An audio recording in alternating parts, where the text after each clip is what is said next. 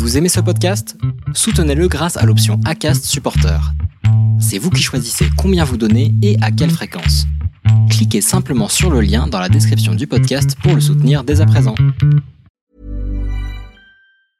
A lot can happen in three years, like a chatbot may be your new best friend. But what won't change? Needing health insurance. United Healthcare Tri Term Medical Plans, underwritten by Golden Rule Insurance Company, offer flexible, budget friendly coverage that lasts nearly three years in some states. Learn more at uh1.com.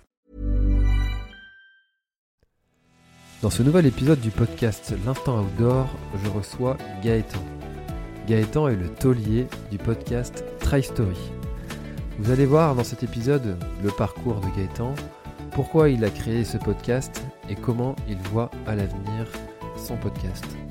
J'ai beaucoup apprécié rencontrer Gaëtan dans la part intermédiaire de cet échange et je vous souhaite une très très bonne écoute sur l'instant outdoor. Bon alors aujourd'hui je suis en compagnie de Gaëtan et alors Gaëtan vous allez peut-être reconnaître sa voix parce que vous l'avez sûrement entendu grâce à son podcast Try Story. Comment vas-tu Gaëtan? Eh ben écoute ça va très bien. Bon, super. Alors, euh, tu me disais que euh, tu es à Lille euh, et que chez toi, il, il, fait comme chez moi. Là, on enregistre fin novembre. C'est pas terrible la météo en ce moment. On arrive dans les jours un peu plus sombres. Oui, bah c'est ça. Et effectivement, on est dans une belle météo de novembre avec un plafond gris très bas et une petite bruine lilloise comme il se doit en cette période. Ah, le, fameux crachin breton, tu le connais celui-là? Alors nous c'est le crachin du Nord, mais le breton il doit y ressembler un peu je pense. Ah, c'est ça, le, truc qui, ne, te quitte jamais de la journée. Il est là le matin, il est encore là le soir quand tu vas te coucher, c'est absolument fantastique. Voilà, c'est ça. Bon alors Gaëtan, je t'ai fait de toutes petites présentations, mais est-ce que tu pourrais te, te présenter pour euh, ceux qui ne te connaissent pas, s'il te plaît? Alors bonjour à tous, bah, moi c'est Gaëtan Pitaval, je suis euh, marié, j'ai 46 ans et je suis papa de trois enfants, donc une grande qui vit à l'étranger, à Londres exactement, un ado qui a 15 ans qui est passionné de skate et qui est en première, et puis petite, euh, une petite dernière qui elle entre en sixième et qui doit s'organiser. Et alors je suis euh, chef de produit dans une marque de trail, donc la marque Evadict. Et euh, à côté de ça, j'ai euh, créé il y a un an le podcast qui s'appelle Trail Story. Peut-être que les gens connaissent ou ne connaissent pas. Et donc c'est un podcast dédié aux aventures et aux émotions autour du trail. Cool. Bon, bah écoute, ça fait déjà une, très belle présentation. La première, je pense que tu ne t'attends pas du tout à cette question que je vais te poser, mais mon passé de skater a envie de te poser la question. Comment tu vis le fait que ton fils détruise absolument tous ses chaussures à cause du skate? Eh bien, écoute, dans mon travail, j'ai la chance de travailler avec des gens qui travaillent dans une marque de skate. Ah. Donc, euh, j'ai la chance de pouvoir tester des modèles et lui faire tester pas mal de, choses. Et euh, j'avoue qu'il détruit bien leurs modèles. Et euh, surtout, on a pu mesurer qu'il y a des modèles qui sont bien plus résistants que d'autres. Ah, bah voilà, c'est un avantage du, métier effectivement parce que le skate euh, j'en ai fait pendant 5 ans et, c'est absolument un scandale pour les chaussures. À l'époque on mettait de la de la shogu, je sais pas si tu connais ce truc là. C'est une espèce de, colle qui ressemble un peu à, comment le chum grip. Euh, ouais d'accord, je vois le truc. On mettait ça sur les chaussures pour les pour les renforcer et puis pour éviter de les détruire euh, trop rapidement des petites astuces comme ça euh, qu'on avait. Bon, ça marche. Alors toi, du coup, tu, euh, tu es tu es trailer. Euh, quel est ton, ton profil et ton histoire de coureur?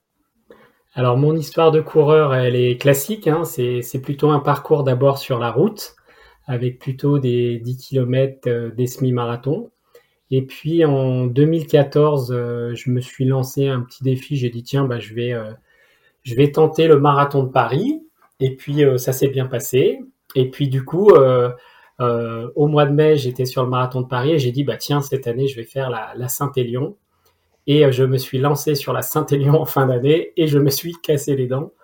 Donc ça m'a ça m'a fait apprendre l'humilité en tout cas cette première Saint-Élion parce que au 50e kilomètre j'avais le dos en vrac et j'arrivais plus à avancer. Donc j'ai découvert le, le, trail longue distance via la Saint-Élion et depuis bah, j'ai pratiqué pas mal de courses, euh, on va dire, de moyenne distance, euh, plutôt en dessous de 100 km. Et puis, euh, j'ai quand même fait un ultra trail il y a quelques années qui est la Diagonale des Fous en 2019. Et voilà, donc je suis un peu éclectique dans mes choix de course. parfois c'est dans les Alpes, parfois c'est dans ma région, parfois c'est à l'étranger. Donc j'ai la chance de pas mal, pas mal voyager pour vivre des courses différentes. Et alors, du coup, tu, euh, toi, tu, tu as quand même une préférence dans, dans, toute cette, euh, dans tout ce choix que l'on a dans, dans les trails que l'on peut faire? Ah, mais Je dirais que les, courses de référence, je dirais la plus belle, c'est quand même euh, la Diagonale des Fous parce que les paysages, ils sont juste hallucinants et, magnifiques. Par la beauté de l'île de la Réunion. Donc, ça, c'est, entre guillemets, c'est ma course de cœur mais j'avoue que j'ai un petit faible euh, pour euh, le marathon d'Écosse euh, au Templier, qui est un marathon que j'ai fait plusieurs fois et à chaque fois que je retourne au Templier, j'adore ce, coin, c'est beau, c'est magnifique et j'adore aussi Gilles Bertrand et, et l'état d'esprit de, de cette course, qui est une course qui reste à la fois très très, c'est une belle course, c'est une grosse course, mais il y a vraiment ce côté local et, et un peu pur du trail qui, ressort et que je sens bien dans ce, dans ce Larzac ou, ou dans ce marathon d'Écosse là. Euh, c'est magnifique et j'avoue que c'est une course, j'ai vraiment plaisir à y retourner euh, Ouais, tu vois, je, je, je sais plus où j'ai où je l'ai entendu dire ça. ça, me reviendra peut-être euh, où il disait justement Gilles Bertrand que lui, pour lui, la course, elle était, elle était chouette aussi à suivre parce que il se déplaçait de ravitaillement en ravitaillement et puis toujours, euh, il y avait toujours une espèce d'ambiance euh, entre les, de discussion entre les, les bénévoles euh, et, les accompagnateurs, de savoir qui allait arriver en premier et que du coup c'était, il y avait quelque chose d'assez authentique là-dedans, de savoir qui allait arriver en premier au ravitaillement, d'essayer de, faire des pronostics et que c'était c'était quelque chose qui avait disparu un peu avec les live trails qui mmh. arrivent de plus en plus maintenant sur les trails. Euh, donc c'est vrai qu'il j'y suis jamais allé euh, au Templier, mais euh, ça, donne vraiment envie ce côté authentique. Alors en tout cas, après avoir fait des dizaines de, trails et de ravitaillements, les plus beaux ravitaillements, c'est quand même au Templier où on a, on arrive dans des petits villages où dans les ravitaillements déjà les bénévoles, c'est des gens qui sont là historiquement depuis des années ils connaissent euh, tout le monde. Donc euh, quand on arrive, euh, on est hyper bien accueilli. Et alors la qualité des ravitaillements avec des, fromages, parfois même de la bière. Dans le dernier ravitaillement, dans la ferme, dans la ferme du cadre, il y a, vraiment, ils font cuire des saucisses. Enfin c'est c'est vraiment des, c'est vraiment une vie à part ce, monde des bénévoles des Templiers parce que les gens ils sont passionnés et ils viennent chaque année avec plaisir et il y a une ambiance sur cette course qui est un peu euh, particulière, je trouve, qui est très, qui est très belle. Hmm. Alors toi, c'est quelqu'un que tu as reçu dans, dans ton podcast, Gilles Bertrand? Alors Gilles Bertrand, c'est un des tout premiers que j'ai interviewé parce que justement quand j'ai quand j'ai lancé le podcast, j'avais envie de parler euh, de, des origines du trail en France et le premier podcast, enfin le, le deuxième après avoir parlé des trails américains, j'ai euh, parlé des origines du trail en France et j'ai interviewé euh, Gilles Bertrand, qui pour moi est, vraiment euh, quelqu'un de, de, magnifique de par son, bah déjà son, son, parcours journalistique. J'adore ce qu'il écrit, j'adore ses livres, j'adore les photos qu'il qui, qui place avec ses livres. Et puis surtout, il a, c'est un poète, quoi. Il est, moi, c'est quelqu'un qui est capable de me faire pleurer au départ du Grand Trail des Templiers par son petit, son petit mot, parce que ça me touche oui, c'est vrai qu'il paraît qu'il est, euh, qu'il est assez mythique, euh, son, son discours du début euh, de course. Alors, en tout cas, l'année où j'ai fait le Grand Trail des Templiers, je crois que j'ai bien versé ma larme quand même parce que il a vraiment des mots magnifiques. et puis avec la musique, l'ambiance du départ, c'est toujours un moment qui est, qui à part. Hein. Hmm. Les Templiers, c'est un peu comme le départ de l'UTMB. On est, on est vraiment dans des, dans des sensations qui nous, qui nous dépassent un peu. Bah, c'est vrai que certains vont, regretter euh, ce côté euh, justement euh, d'avoir beaucoup beaucoup de monde et qu'on perd un peu justement cet esprit de, de trail où ça sert en comité réduit, etc. Moi, je trouve que quand même sur ces gros événements, il y, a, y, y, a, quelque chose qui se dégage de particulier et, et, ils arrivent quand même à, à nous faire ressentir des, des émotions qu'on n'arrive pas à ressentir ailleurs. Alors sur les autres petits trails, on ressent aussi d'autres types d'émotions, mais, mais sur ces gros événements, il y a quand même un truc en plus. Hmm, c'est sûr que, en tout cas, au départ de ces courses, il se passe toujours quelque chose de, de très fort et, les Templiers, pour le coup, chaque fois que j'y vais, à chaque fois, c'est la même émotion. Hein. C'est très fort. Hmm. De par justement les bénévoles, l'organisation, Odile et Gilles, c'est vraiment des, gens qui sont très touchants, très accueillants et, qui, ont, fait, qui ont essayé de garder les origines du trail dans, toute leur splendeur. Donc moi, quand je vois l'arrivée des, Templiers, euh, il y a très peu de drapeaux. Maintenant, c'est des panneaux en bois. Le podium, il est à côté d'une petite ferme en briques. Donc, euh, on sent que tout est, tout est pensé pour que ça reste euh, le trail des origines. Quoi. Hmm. Et alors, toi, justement, on, va, on va parler un petit peu du, podcast. Dans, cette ambiance-là, dans cette ambiance-là, tu t'es dit moi, il faut que j'ai des, il y a des histoires qui méritent d'être, euh, d'être racontées. Comment est-ce que le podcast est, né en fait et comment tu as, tu as concrétisé cette, euh, cette aventure? Eh bien, écoute, euh, j'avais pas du tout prévu de monter un podcast un jour, et puis le Covid l'année dernière nous a mis tous en, en confinement et en chômage partiel ou total. Et pendant cette période-là, c'est une période où j'avais un peu plus de temps. Donc j'en ai, profité pour faire deux choses. La première, c'était euh, faire une formation de, coach en préparation euh, mentale du sportif, donc ce que j'ai fait pendant le confinement pour m'occuper. Et puis après, euh, les après-midi, j'écoutais souvent un podcast, alors je ne sais pas si tu le connais, qui s'appelle Une lettre d'Amérique de, de Philippe Corbet, qui, est le, qui était le correspondant de RTL à New York pendant plus de cinq ans, je crois. Et en fait, il couvrait euh, toute, la, toute la vie aux États-Unis pendant la pandémie et aussi euh, la campagne électorale américaine entre Joe Biden et, euh, Donald Trump. Et en fait, chaque mardi, j'étais comme un dingue, j'allais j'allais sur le podcast parce que j'attendais son podcast. Et je me suis dit, tiens, c'est incroyable quand même qu'on puisse être accro à un podcast quand même, c'est bizarre. Et puis du coup, je me suis dit, bah tiens, peut-être que dans le trail, il y en a qui existent. Et effectivement, euh, dans le trail, il y en a qui existent. Donc, euh, il y a, il y a Let's Trail, euh, il y a toi, il y a, il y a pas mal de podcasteurs qui, se sont lancés. Et, et du coup, ça m'a donné envie de, de, d'essayer de, faire ça. Donc, j'y connaissais absolument rien. Hein. Donc, je suis allé sur Internet, j'ai regardé un peu comment ça se passait pour créer un podcast. Et puis, ça m'a pas paru si, si dur ou si compliqué. Donc, je me suis lancé euh, à la rentrée. Euh, j'ai enregistré mes petits épisodes pendant l'été et puis euh, en septembre, j'ai lancé le, podcast Trail Story.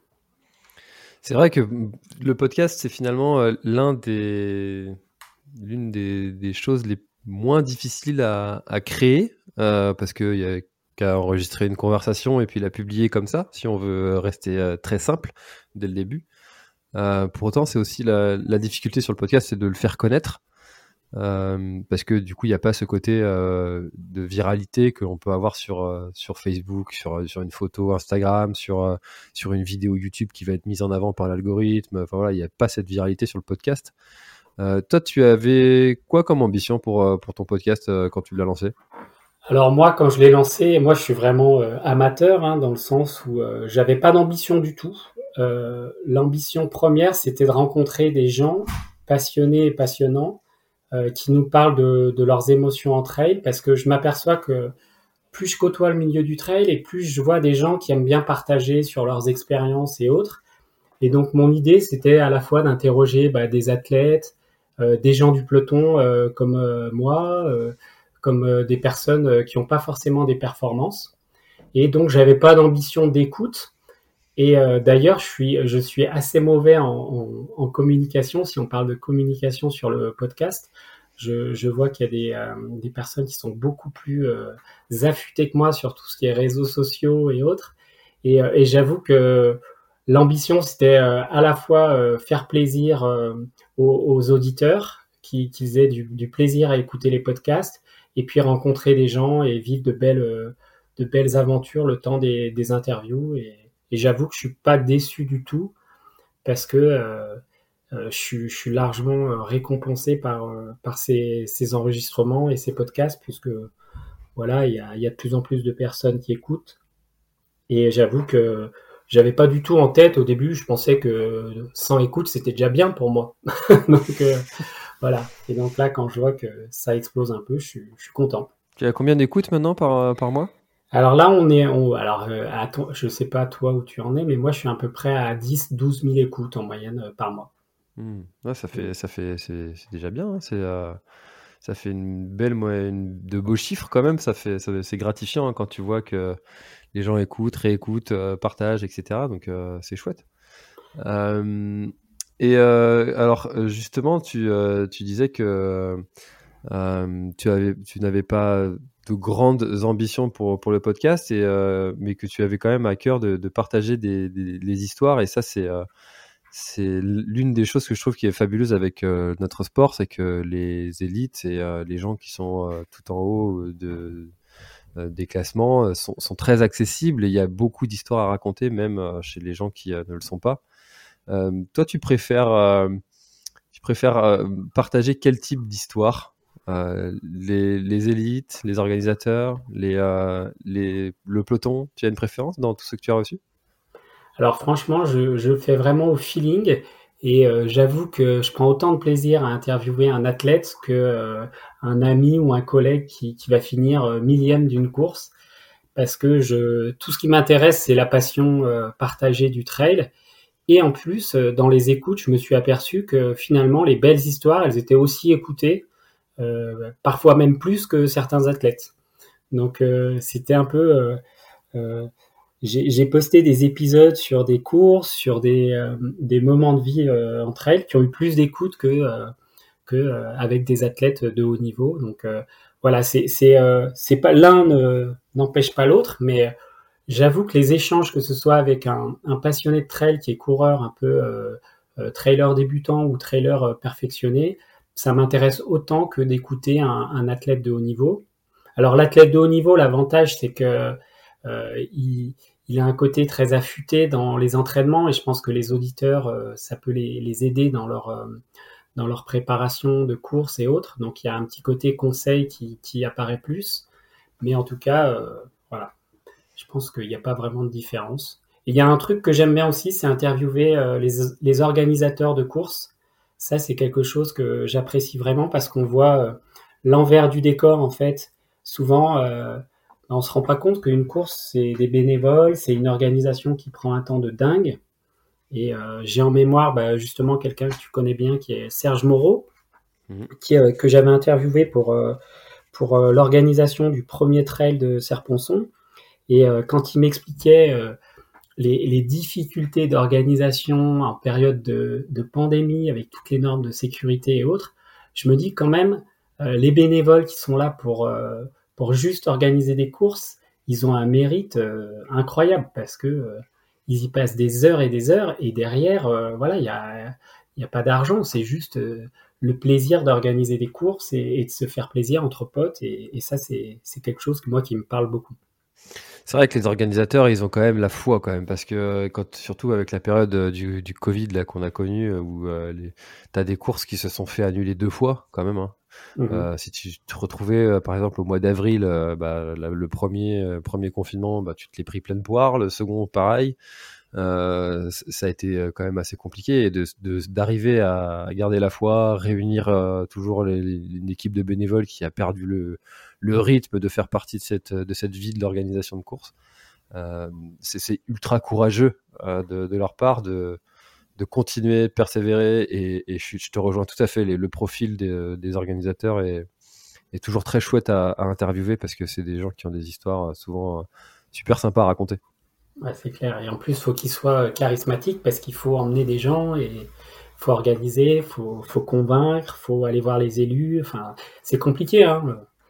Euh, moi, je sais que dans le Nord, on organise avec quelques copains une course euh, qui est un 10 km. Quand je vois déjà l'organisation pour juste faire un 10 km avec 1500 euh, coureurs, c'est compliqué. Alors, j'imagine même pas les trails et ultra trails où on passe dans X, X parcs avec X bénévoles et X mairies à contacter. c'est pas simple. Ouais, je, commence là tout juste à réfléchir sur un projet d'ultra. Euh, et, et, je te confirme, c'est incroyable le, nombre de, de démarches qu'il y a à faire euh, et puis, et puis l'équipe à réunir, quoi, parce que ça, ça représente du monde. Parce que trouver des gens qui sont capables de rester toute une nuit euh, à attendre un ravitaillement, bah bonjour, quoi. il n'y en a pas forcément beaucoup et, et, ça demande vraiment un gros, gros, gros boulot, quoi. Rien que pour, pour une course, quoi. Alors si en plus tu rajoutes d'autres, d'autres courses sur la même course, c'est bien souvent, c'est une histoire de potes. Hein. Euh, il y a quelques semaines, j'ai interviewé Zinzin, reporter que, beaucoup de trailers connaissent. Et il est en train d'organiser son ZUT, hein, son Zinzin euh, Ultra Trail, euh, dans les Cévennes. Et il m'expliquait qu'à la base, ça part d'une motivation entre potes et l'envie de faire découvrir sa région, qui est magnifique. Et, bien souvent, c'est l'impulsion comme ça, elle vient de, groupes d'amis qui se motivent à, organiser des courses. Et, et c'est le moteur un peu qui, moteur de cette amitié qui fait que les courses ont lieu. Hein. donc c'est génial. Hein. Ah, c'est clair, hein. ça souvent euh, avec un, petit noyau, ce qui part euh, soit d'un club, soit d'un groupe de potes, comme tu le dis, et puis euh, qui arrive à, monter comme ça de, grands projets. Toi, en parlant de projet, toi justement, tu, en es où dans, ta planification d'année 2022 Parce que je cherche encore, moi, des idées de, de, trail à participer. T'as as déjà tout bouclé là? Alors euh, moi c'est pas bouclé, on en discutait. Donc déjà là je suis blessé depuis euh, quelques semaines. Là j'ai une contracture au mollet qui qui passe pas. Et euh, cette année franchement j'ai pas fait énormément de trail. J'ai fait bah, le grand trail de Serponçon là au mois de septembre. Et 2022 c'est un peu la, reprise on va dire après post pandémie puisque j'ai toujours deux tickets dans l'UTMB. je vais faire sans doute le trail des filles. Euh, donc peut-être que j'irai aussi au Templier. Puis il y a toujours la, Saint-Élion, euh, éventuellement en fin d'année, qui est dans ma région d'origine. J'aime bien cette course, elle est, un peu mythique pour moi. J'aime bien l'ambiance de nuit, euh, dans la neige, dans le froid, les frontales. Ça, ça me parle aussi. Et voilà, donc je dirais sur le premier semestre, ça va être plutôt cool et monter en puissance. Et puis après, si, le tirage au sort de l'UTMB est favorable, bah, va falloir se préparer. Et on a un groupe là où on a tous, euh, on a tous le nombre de tickets dans le chapeau et, euh, on attend depuis trois ans là parce que les règles ont changé, hein, comme tu, comme tu dois le savoir. Mhm. Euh, avant, au bout de trois, trois tentatives, on était sûr d'être pris. Maintenant, c'est plus forcément le cas avec la nouvelle organisation des points et la pandémie. Donc voilà, ça va se décider. Je pense que mi-janvier, je serai un peu fixé sur, sur ce que je vais faire en 2022. Hmm. Donc, euh, Trail défi, c'est sûr. Et puis après, ça sera euh, sans doute euh, l'UTMB. Et puis, s'il n'y a pas l'UTMB, peut-être les Templiers, et puis la Saint-Élion. Ouais, donc tu te diriges quand même vers des courses, des courses mythiques, longues, et, et qui, qui vont te ramener plein de souvenirs plein la tête, quoi. ça part comme ça. c'est vrai que l'UTMB, alors c'est pas bien de dire ça, mais ça reste un, rêve, euh, quoi qu'il en soit. Et puis chaque année, on va à Chamonix. Alors pourquoi euh. c'est pas bien de dire ça? Alors, je, sais pas, parce que l'UTMB, elle est, je, suis un peu toute son actualité. C'est une course qui, qui devient de plus en plus euh, décriée dans les, par les puristes du trail. Mais parce que voilà, l'association avec Ironman, il y a eu beaucoup, beaucoup d'échanges là-dessus. Moi, je pense que la famille Poletti, euh, elle, a, elle a fait émerger euh, l'une des courses euh, les plus connues dans le monde avec tout le, tout le, toute la croissance qu'il y a pu avoir derrière avec des athlètes, des marques. Donc, ça a tiré tout le trail, je dirais, vers le haut. Et maintenant, c'est vrai que pour certains trailers, c'est un peu délicat ce tournant avec les histoires de courses partenaires ou autres. Mais bon, moi, chaque année, je vais à Chamonix et chaque année, quand Ludo Collet, il, il, lance le départ de la course. Chaque année, j'ai les poils qui se dressent et chaque année, j'ai envie de pleurer quand je vois les champions arriver. Donc, euh, c'est une course qui fait partie de la, légende du trail. C'est la plus grosse course mondiale.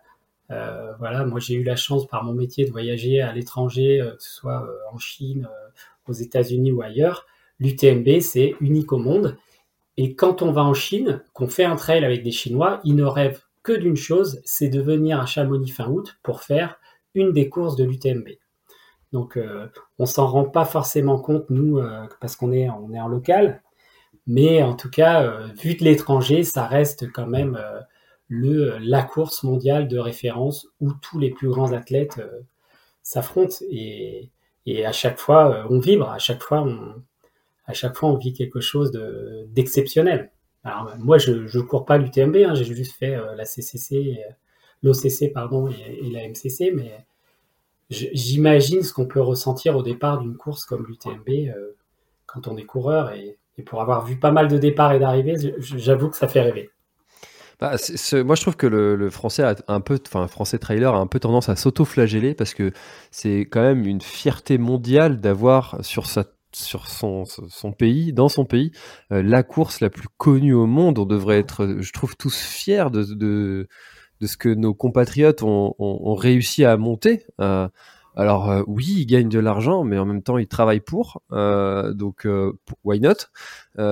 Et puis et puis ça n'empêche que, alors souvent on dit ouais le prix du dossard est, bien meilleur, est bien bien plus important.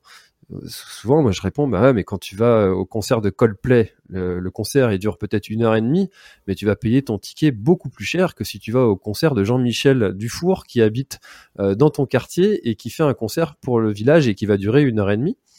Euh, le spectacle n'est pas le même. Donc tu vas pas forcément payer le, le même prix parce que la prestation n'est pas, n'est pas la même. Donc euh, cette, cette histoire de, de, prix euh, trop important, etc. Ouais, mais en même temps, c'est un, spectacle, c'est un show. Tu vas voir, tu participes pas que à une course, quoi. Il y a, tout un, comme tu l'as dit, il y a, il y a, Ludovic Collet qui te fait dresser les poils au départ, il y a des gens sur tout, tout le parcours, il y a, euh, tu tournes autour du Mont Blanc, les ravitaux sont au top, enfin, tout est millimétré, enfin, non, il y a, voilà, donc, euh, ce, parle pas souvent sur le, sur le, sur le podcast, ça, de, de ce sujet-là, mais, euh, c'est pour ça que j'étais un peu lancé sur le sujet aussi.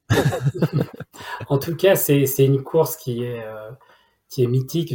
Tu l'as dit, hein, on, visite trois pays quand on fait le tour. Euh, au niveau organisation, il faut le dire, c'est juste exceptionnel hein, d'organiser autant de courses sur une même semaine. Et après, pour la ville de Chamonix, alors moi, j'y vais chaque année depuis quelques années, et cette semaine-là, c'est l'effervescence. C'est comme c'est comme quelqu'un qui va voir la finale de la Coupe du Monde, quoi. C'est il y a une effervescence dans Chamonix, il y a l'esprit euh, du trail euh, et des coureurs, il est quand même là parce qu'on même si euh, oui, il y a du business, il y a des marques, il y a, il y a, des choses, mais en tout cas, les gens qui partagent sur ces courses, c'est les gens comme comme nous. Donc c'est des trailers passionnés qui viennent vivre leurs rêves et ça, on peut pas l'enlever. Mais effectivement, moi, je suis un peu les Français, on a un peu, on aime bien on est un peu paradoxal, c'est-à-dire que l'UTMB, ça nous fait rêver, on trouve que c'est compliqué, mais on veut tous y aller quand même. mais euh, voilà, en tout cas, euh, moi, ça me fait toujours rêver, et c'est vrai que si, euh, si j'ai ces tickets en janvier, je serais bien content de, pouvoir tenter l'expérience. Eh ben écoute, je te le souhaite, vraiment. On croise les doigts. Ouais, j'ai pas eu la chance de faire l'UTMB, mais déjà rien que la TDS, c'est, pas, je l'ai pas fait en entier. je l'ai pas fait en entier non plus, malheureusement, mais euh, c'est ouais, c'est une belle aventure. En tout cas, quand tu te, quand es au départ de ces courses-là, il y, a quelque chose quand même qui se passe. c'est clair. Euh, est-ce que toi, justement, mis à part euh, l'UTMB, comme ça, il y a une course, un événement qui te fait rêver et auquel tu n'aurais pas participé? Alors, moi, j'avoue que mon rêve absolu, c'était la Diagonale des Fous et je dirais que j'ai eu la chance de la faire en 2019 et tout s'est passé comme un peu comme je l'avais imaginé, à mon rythme, mais en tout cas ça a été une des plus belles courses de ma vie.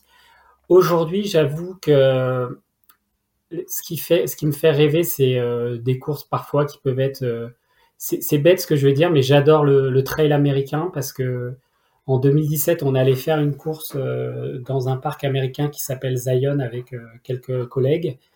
Et j'aime bien cet esprit un peu pionnier des Américains où on est vraiment dans une ambiance très, très sauvage et minimaliste et surtout dans des espaces euh, juste magnifiques. Alors euh, ça, ça me fait rêver. Par contre, oui, il y a le bilan carbone, euh, il faut prendre l'avion pour y aller. Donc, il y, a, y, a, une course là que j'aimerais bien, qui me titille un peu, c'est c'est dans les Pyrénées, parce que j'ai très peu couru dans les Pyrénées, je connais presque pas. Je suis juste passé sur les, les Pyrénées qui sont plutôt proches de l'Atlantique. Et en tout cas, oui, le, le, Grand Trail des Pyrénées, j'avoue que celui-là, quand je vois les, paysages et quand les gens m'en parlent, euh, ça a l'air d'être euh, très très beau, très sauvage. Euh, et, j'avoue que c'est un coin de France que je connais pas et ça, me titillerait bien. C'est vrai que le, GRP, c'est pareil, c'est une course ultra dure. pour préparer justement la diagonale des fouilles, c'est peut-être une bonne idée ça d'aller faire ce trail-là ou, d'aller faire un tour en Corse.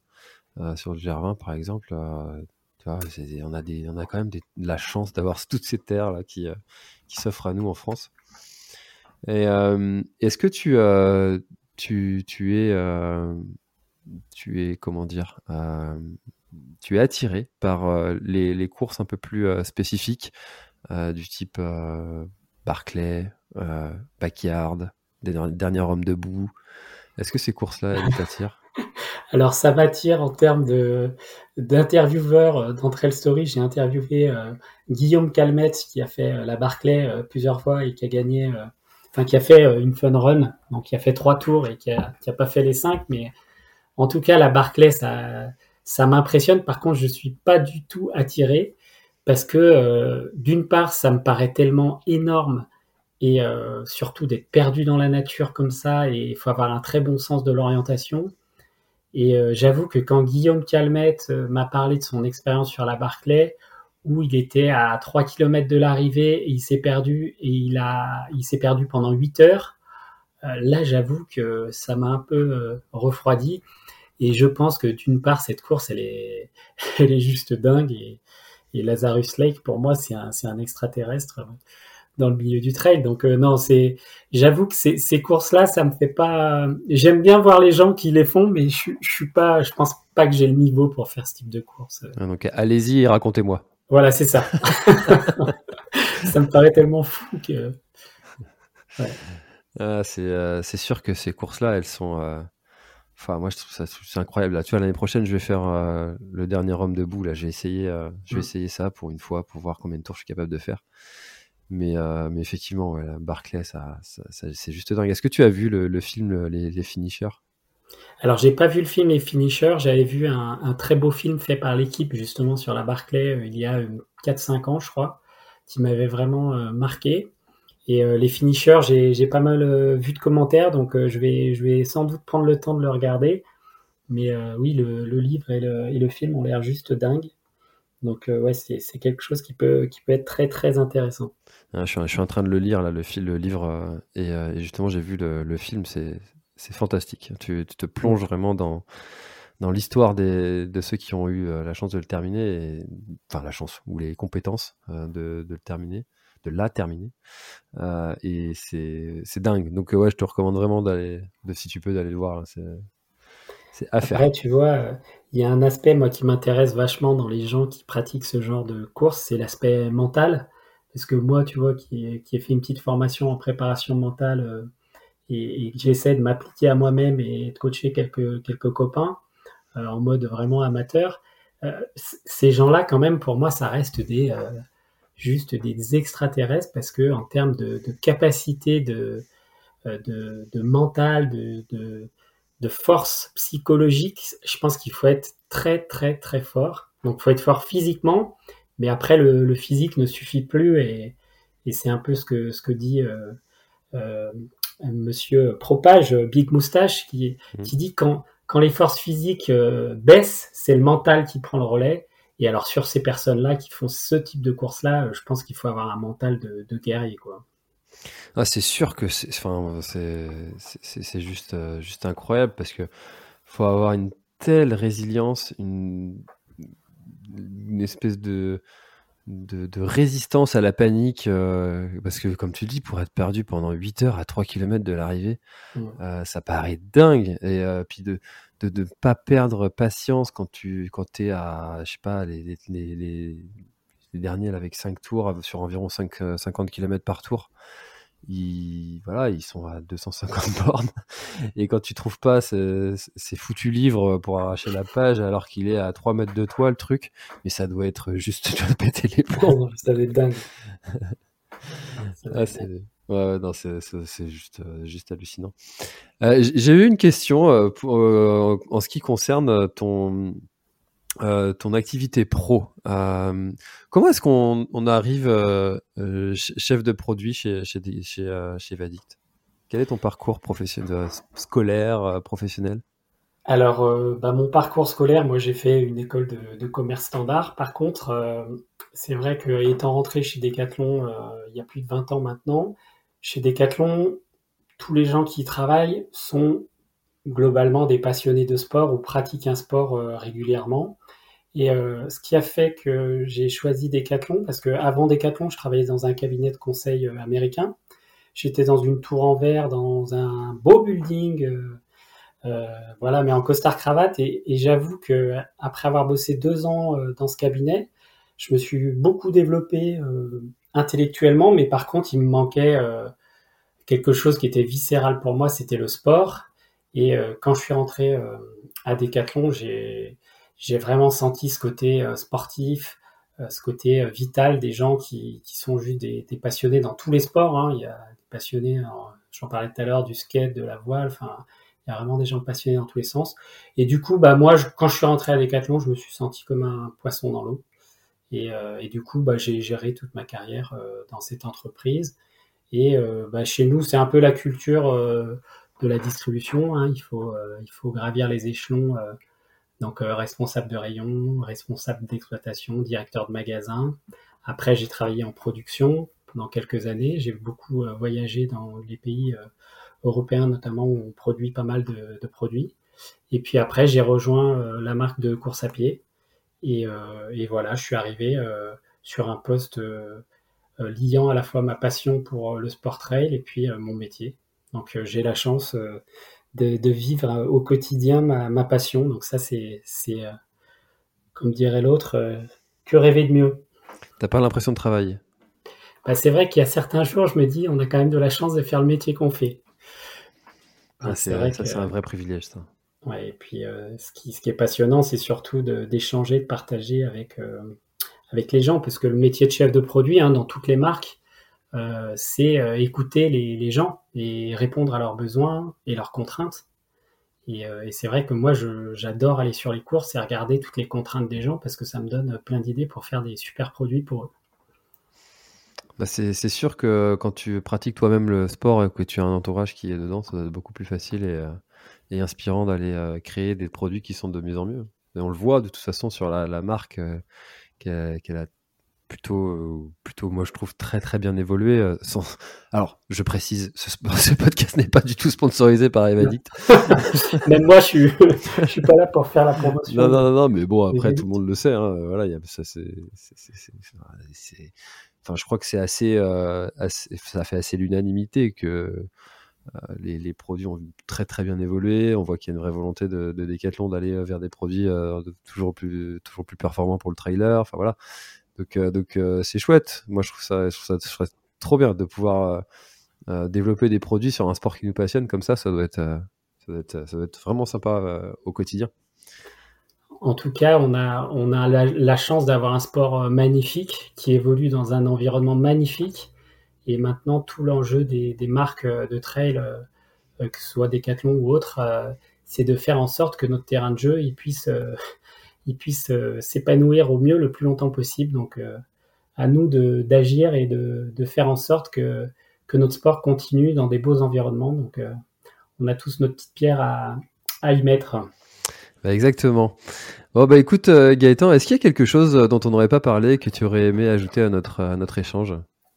Eh bien, écoute, j'écoute tes petites chroniques régulièrement, donc je te félicite pour ton podcast, il est génial.